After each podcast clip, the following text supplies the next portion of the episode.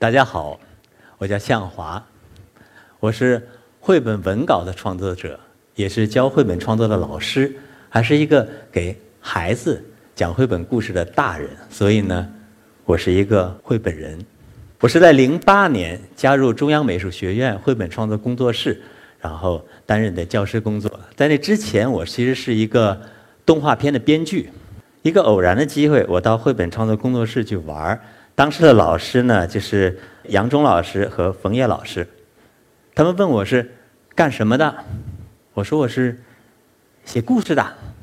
他们就很高兴。老师们说：“哎，好啊，我们的同学经常会遇见那个呃故事方面的问题，一直没有人辅导，要不你帮帮忙，就坐在这里给同学们讲讲，解答一下问题。”我当时觉得这事儿肯定很好玩啊，好为人师嘛，然后就答应了。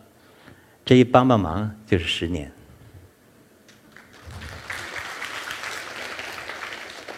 绘本，绘本，绘是画儿、图画，本呢，本就是文本，就是故事。所以我要教学生了，我要教学生做文稿了，所以我自己先要搞清楚这个绘本之本到底是什么。当时我也是拿一些绘本来看，一看很薄，因为绘本常规就是三十二页。哎，我说这个。这个容易啊，因为我们做编剧的，你写一个电影剧本，好几万字；写一个系列片，十几万字，长的几十万字。所以绘本能有多少字啊？就是容易。后来知道上当了，绘本一点也不容易。你想啊，它就要是在，就是要在这个有限的篇幅里头，把一个大人对孩子的理解放进去，对。世界的理解放进去，对生命的理解放进去，这本身就很不容易。而且你不是说写一些感言放进去，你是在编一个简简单单的故事，然后讲给小小的孩子听，这件事就特别难。我们中国的绘本起步呢，是从是从那个呃引进西方经典绘本开始的，最早的引进。还有包括早期的家长的一个接受，都是从这个有用的绘本开始，就是说强调绘本的公用性，这东西得有用，所以很有趣。那时候你去那个，经常能看到大人去那个绘本馆买书，就像去药店买药一样。呃，就是呃，我的孩子孤僻，哦，孤僻有这本孤僻。我孩子不爱睡觉，我不爱睡觉有这本。其实绘本有用的绘本还真是非常多。小孩子的这个吃饭、穿衣、呃行止坐卧，乃至大便小便，都有相对应的绘本。但是，当我们把这些所谓有用的绘本，就有功能性的绘本都引进了，你会发现世界上怎么还有那么多绘本，而特别有名、销量那么大，而且卖了好多年，它一定是好书啊。可是你拿来看，呃，什么意思啊？不太知道。但是。我们也要一定要试着去引进，试着去推广，就这样在绘本的有用的绘本之后，我们逐渐的认识到绘本的无用之用。举几个例子，《野兽出没的地方》，这是那个美国的绘本大师莫里斯桑达克的作品，是一九六三年的作品，在当年就获得了美国纽约呃《纽约时报》的最佳图画书奖，转年获六四年的凯迪克奖金奖。凯迪克奖就相当于我们绘本界的奥斯卡。男孩马克思，马克思穿上狼的外套，在家里折腾，他折腾的没完没了。然后妈妈很生气，说：“马克思，你这个野兽！”马克思说：“我要吃了你。”于是妈妈生气了，不许他吃饭，让他回屋反省去。当天晚上，在马克思房间里长出了森林。我们回过头再往前看几页，你看，一开始画框小小的，周围很大的部分都是空白。我们怎么理解呢？我们可以理解为这个画是 Max 的世界，空白呢，现实世界。所以 Max 的小小的世界是在现实世界中很压迫的，被箍着的，所以他那种状态并不是很好。那么。往下走，你一页页的翻翻翻翻，你会发现，Max 的世界在扩大。然后，，Max 的房间里森林长啊长，一直长满了天花板，长满了墙壁。Max 在他自己的世界里恣意的张扬，很开心了。然后他在自己的世界里扬帆远行，走了很多的地方，去了很远，到了一个野兽出没的地方。野兽很可怕，露着吓人的牙齿，发出可怕的吼声。但是马克思不怕他们，因为这是他自己的内心世界。马克思说。定，野兽们就站住了，被定住了，被制服了。哎呦，野兽们对他好崇拜，哇，你太厉害了！于是所有的野兽请马克思当他们的国王。国王麦克斯发布了第一道命令：我们开始折腾吧。他们就这么折腾，这么折腾，这么折腾，连续三夜，你会发现没有一点空白了。这说明什么？麦克斯的内心世界得到全面的释放，这里就是我的地盘，我太开心了，我太爽了。但是就连野兽也是会累的。马克思觉得孤单，空气中飘来饭菜的香味儿，熟悉的香味儿。马克思想家了，他要走了，我要回去了。可是野兽们说：“哦不，不要走，我们爱你，我们要吃了你。”这个台词熟吧？麦克斯跟他妈妈说过同样的话：“我要吃了你。”麦克斯回家去了。你看，绘本来是从左往右，回从右往左，非常有法度的。他一直回到了自己出发时那个夜晚，回到了他的房间。此时，这个孩子的表情很惬意，很舒服，因为舒展了。而妈妈已经把饭菜放在桌上，饭还热着呢。这是最后一页，没有图，我们可以理解为。麦克斯的所有的小小的世界跟现实世界已经融合了，它不拧巴了。这是世界上第一本讲儿童负面情绪的绘本。我们现在看，哎呦，这野兽好呆萌啊，好好玩啊！在当时是吓到大人的。天哪，我的孩子内心怎么是一堆野兽啊？很害怕。孩子不是天使吗？孩子怎么会有负面情绪呢？孩子当然是有负面情绪的。而且这种负面情绪会自我生发、发展壮大，变得很大，而他还会自我消解。那大人要做什么呢？大人这时候要做的就是耐心的去等待、去陪伴，而不是阻拦啊、责备啊。不是的。作者莫里斯·桑达克，他是一个出生在纽约的布鲁克林区的犹太裔孩子。所以你可以想象他从小生活那个环境，爸爸妈妈不许他出去玩的。所以，那个小桑拉克就是每天大部分时间就是坐在二楼的窗台上，就是看下面别的孩子玩。所以他早期的绘画画小朋友、画儿童都是很多这种视角，就是微微俯视，这是他童年中记忆最深刻的视角。孩子都是这样的，是 这么看到的。对，他是作者是有一个孤独的童年，他在他的孤独的童年里，慢慢的建设出一个很丰饶的一个自己的世界。所以，大人应该通过绘本认识和了解孩子身上的儿童性。那同时呢，大人也在给孩子读绘本的过程中，了解到哦，我自己身上也有儿童性，谁没当过孩子对吧？谁的心里没有一个野兽出没的地方？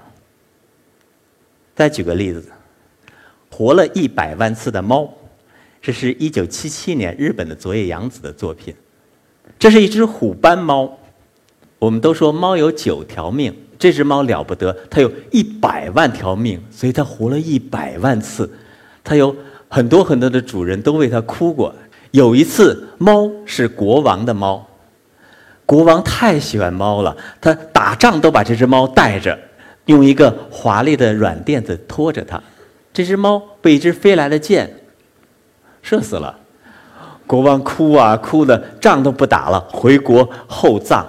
又一次，猫是水手的猫啊，水手好爱这只猫啊，带它去全世界的大海，去全世界的港口。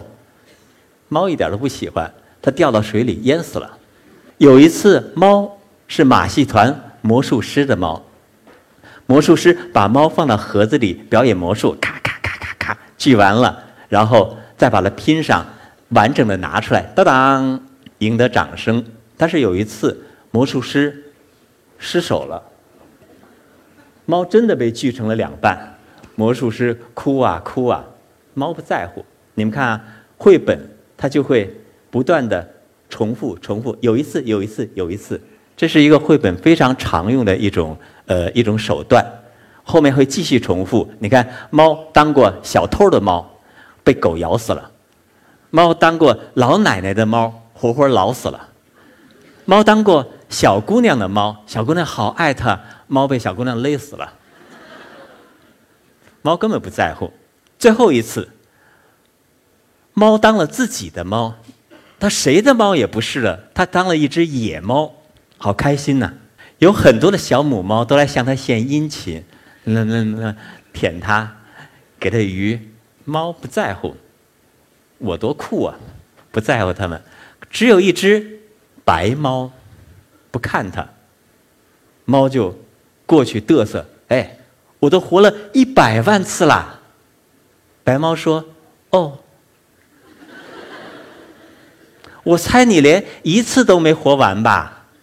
白猫说：“哦，我当过马戏团的猫，我会在空中连翻三个跟头。”白猫说：“哦。”猫说：“我可以留在你的身边吗？”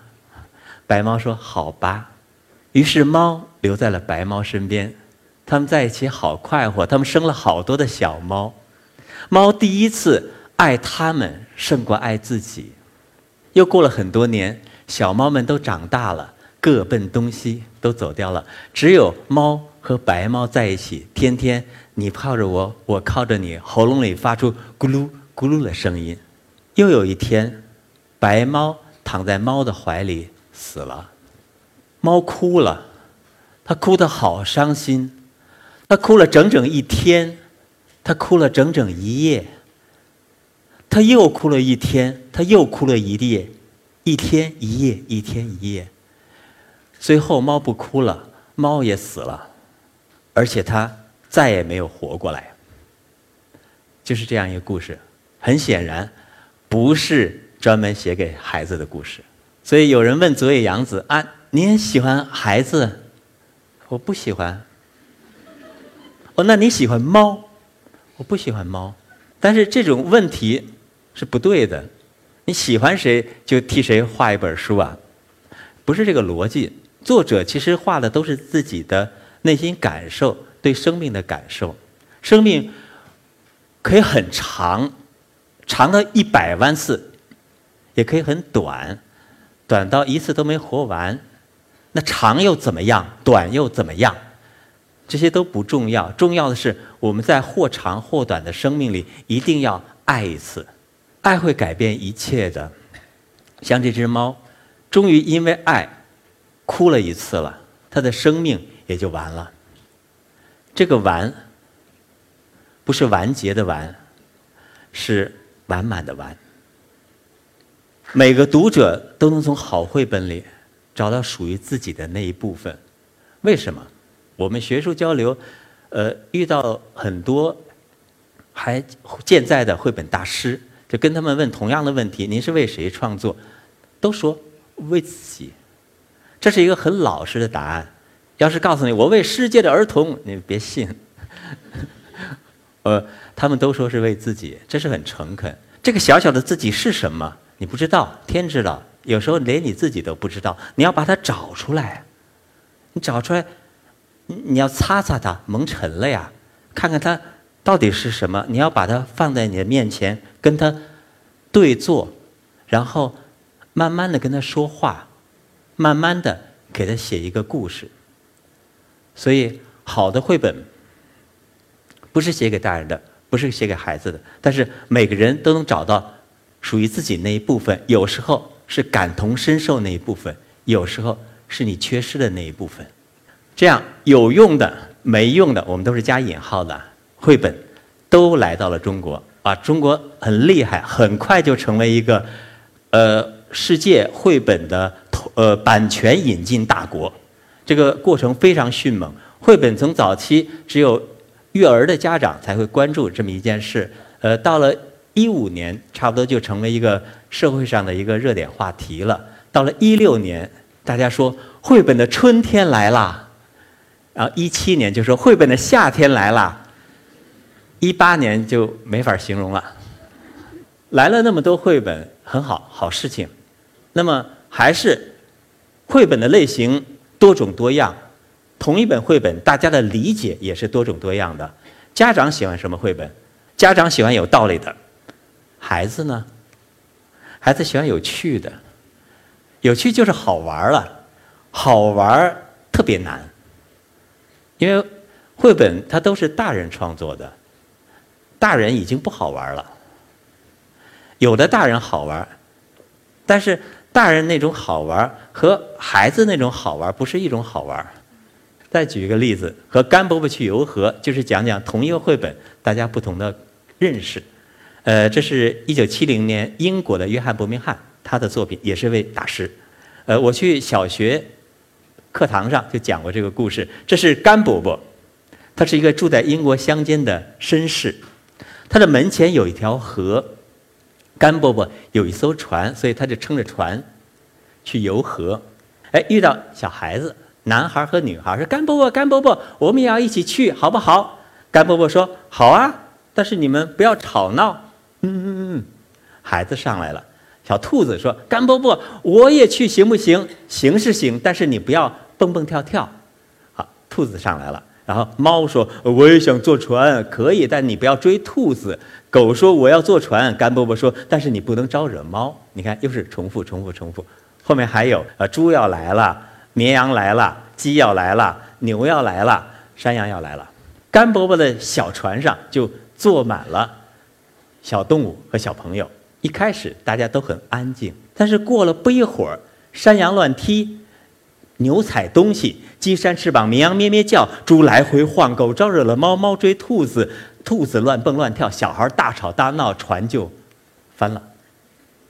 我估计甘伯伯是有是有底儿的，所以因为河也不深，所以大家又一起游到岸上去晒干身体。船没了怎么办？甘伯伯说：“呃，那就到我家去，我请大家喝茶吧。”于是大家一起穿过美丽的花田，来到甘伯伯家。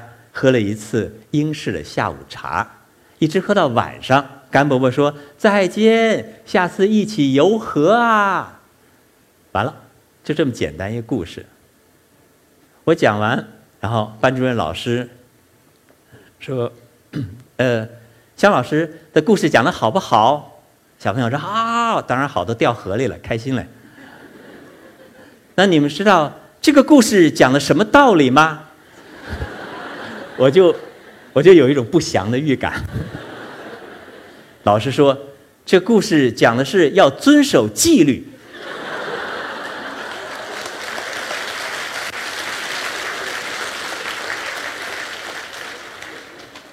哦，我就赶紧下课就把老师请到在走廊里，真是讲了半个小时。我说不可能，不可能。这个约翰伯明翰，他自身他年轻时候是个嬉皮士，到处走。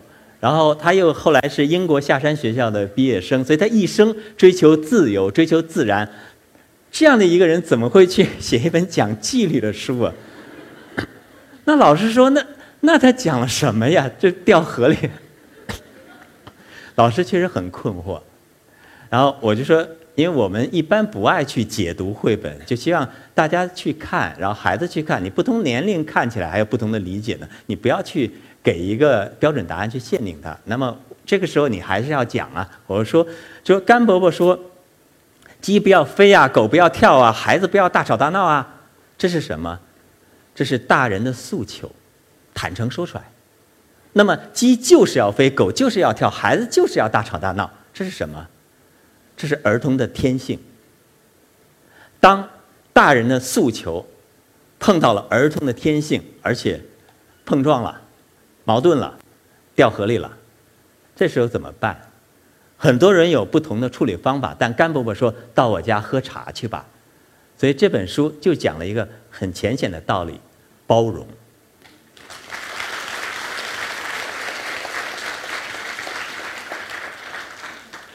几个绘本的例子，你不能说哦，这绘本就是这样啊，那那那那没有的，因为绘本的方方面面类型太多了，所以我们只是这么简单的看一下，看到西方绘本的发展史，其实就是一个建立现代儿童观的过程。那么问题来了，我们呢？我们的儿童观建立的怎么样？中国的孩子看的是什么样的原创作品？我们有属于我们自己的故事吗？我们的故事是一个什么面貌呢？其实中国传统故事非常多哈，我们只举几个最有名的例子，然后你看看他的人物关系，分析一下，你就会发现一些问题。这是那个呃，董永和七仙女，他们和王母娘娘是什么关系？恨的关系。白娘子和许仙，他们和法海是恨的关系；孟姜女和秦始皇肯定是恨的关系，恨得白骨累累、血流成河；梁山伯和祝英台，这个不是恨了，恨得都跳坟了。还有很多，一个阿凡提就得配一个八一老爷，是吧？几个葫芦娃就得配一群妖精。我要弄死你，你要弄死我，凭什么？所以，当然这不是中国故事的全貌，我们还有很多种。故事只是我们脑子里一想，哎呀，由不得你就会想到的都是这样的故事。为什么在我们的故事里恨那么多？为什么我们的孩子特别缺少爱的故事？但是我知道中国故事的本来不是这个样子的。小的时候，我的父亲是做过民间文学的采风工作的，所以家里最多就是这种书。然后这个不是出版物，它是那个呃民间文学采风进来的内部资料。它还要经过改编、搜集、整理，然后最重要的是改编。我父亲那会儿小年轻，他只能去采集，改编他没资格。怎么改编？以意识形态为指导思想去改编。说白了，阶级斗争。一个故事你能加入阶级斗争，而且强化这根线，你就可以咱们把它印成出版物去留步。如果不能呢？不能，你就让它自然泯灭啊。因为民间口头文学，如果你不做出版物，时代过了就是泯灭了，很正常。所以小时候我就是在这样一个环境里生活，呃，老知识分子家庭，的人都没地儿住，书有地儿住，所以就这种书捆成一垛一垛的。然后我小时候没有床，这样摆摆摆摆出一个小人儿的长度，铺上褥子我就睡在上面。长大一点就再接两垛，然后识字了。想看书了，揪一本，换一本，非常方便，这是真事儿。但是这些书不好看，它没有图啊，没有画小孩急死了。对哪有绘本好看呢？但是我至少知道，中国有很多很多的好故事，是各种面貌的故事。然后他们甚至就是没有经过整理的，所以什么什么样子的都有，呃，也没有什么结构，非常多。中国的好故事就是藏在创世神话，藏在那个笔记小说，呃藏在民间文学、民间传说里头。但是这些故事依然不是给儿童的故事，不是写给儿童的。我们现在要给中国的孩子做中国的故事，还是要经过搜集、整理和改编的工作。那么怎么改？那就我们用一种什么指导思想？那就是现代儿童观。举个改编的例子。是我们绘本工作室师生的一次尝试。当然，我们的作品还挺多的，大的故事、小的故事。然后这一套呢，算我们大的故事，叫《中国民间童话系列》，就是呃，现在做了八本，八本用了五年。这是一个哈尼族的故事，火童。原来的故事是什么呢？是魔王，魔王从地下跳出来，抢走了哈尼人的火。所以，少年明扎出发去，要杀死魔王，抢回我们的火种。那魔王很强大，叫杀死明扎，所以就是一个你死我活的这样一个恨的故事，很典型。那么我在改编的时候，第一句我写的是很久以前，天神收走了哈尼人的火。我还不知道后面的故事走向该怎么改，但是我写下第一句话，我就好，我就想好了，至少。至少明扎是一个普罗米修斯，他可以到天上去为人间盗火。但是我无意去写一个中国版的普罗米修斯的故事，所以我关心的是明扎开始一路走，他要去看，要去体验，去看我们对森林怎么了？我们对水源怎么了？我们对动物怎么了？我们对这个自然怎么了？最后，明扎奉献了自己，把自己变成火种，又回到了人间，然后去教人们怎么利用火去善待自然。就是最后是一个这样的故事。做动画片编剧的时候，我们就知道，一个电影里人物必须成长，成长才是命运，命运会带着观众往下走。所以，一个绘本。三十二页，薄薄的，它一定也要承载主人公的命运。命运不是旗帜鲜明去斗争，命运就是逐渐发现你自己身上的天命。举下一个例子，《十二王妃》，这是傣族的故事。美丽的傣族，很早以前有十二位王妃，但是有一天来了一个女妖，女妖。吸走了十二个王妃眼睛里明亮的光泽，十二个王妃很惨呐，一起跑到了原始森林，在那里想办法活下来。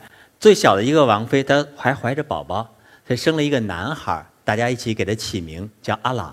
然后这个女妖，她得到了十二个女人眼中明亮的光泽，如获至宝，立刻来到了老巢，把它交给了她的女儿。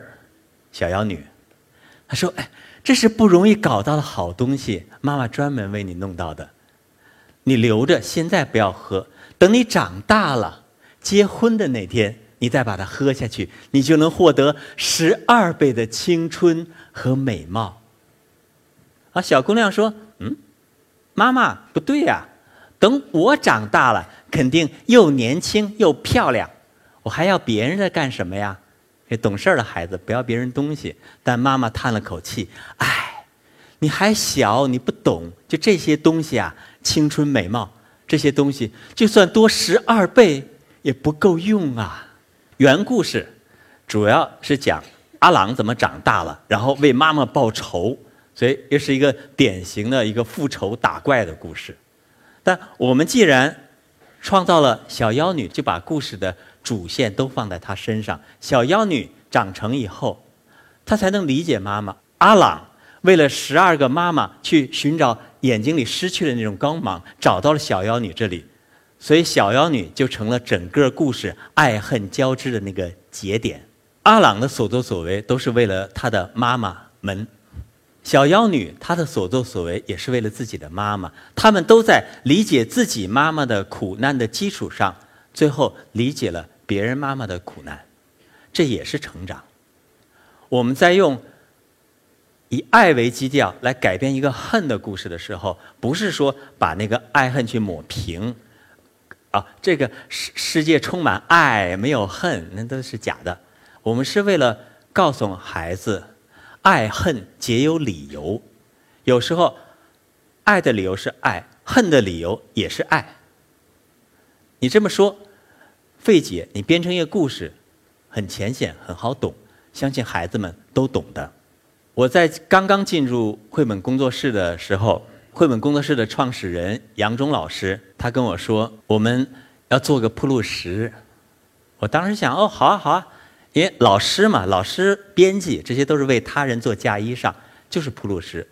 但是很多年之后，我明白了这句话的深意。我们为什么是铺路石？因为我们是在为未来做事情，未来从我们的身上过，未来什么样？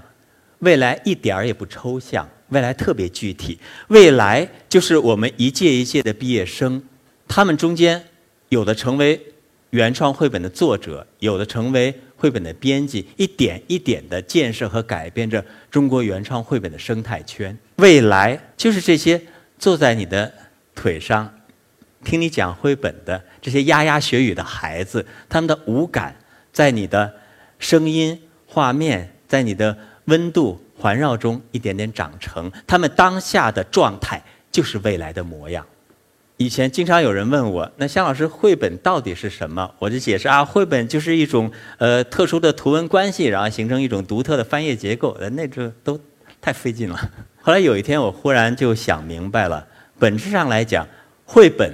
其实就是世界上有那么一群大人，他们经历了很多，他们也懂了很多道理，但是他们不想讲自己的经历，也不想讲道理，他们就想放下大人的那些好，简简单单的给孩子讲一个故事。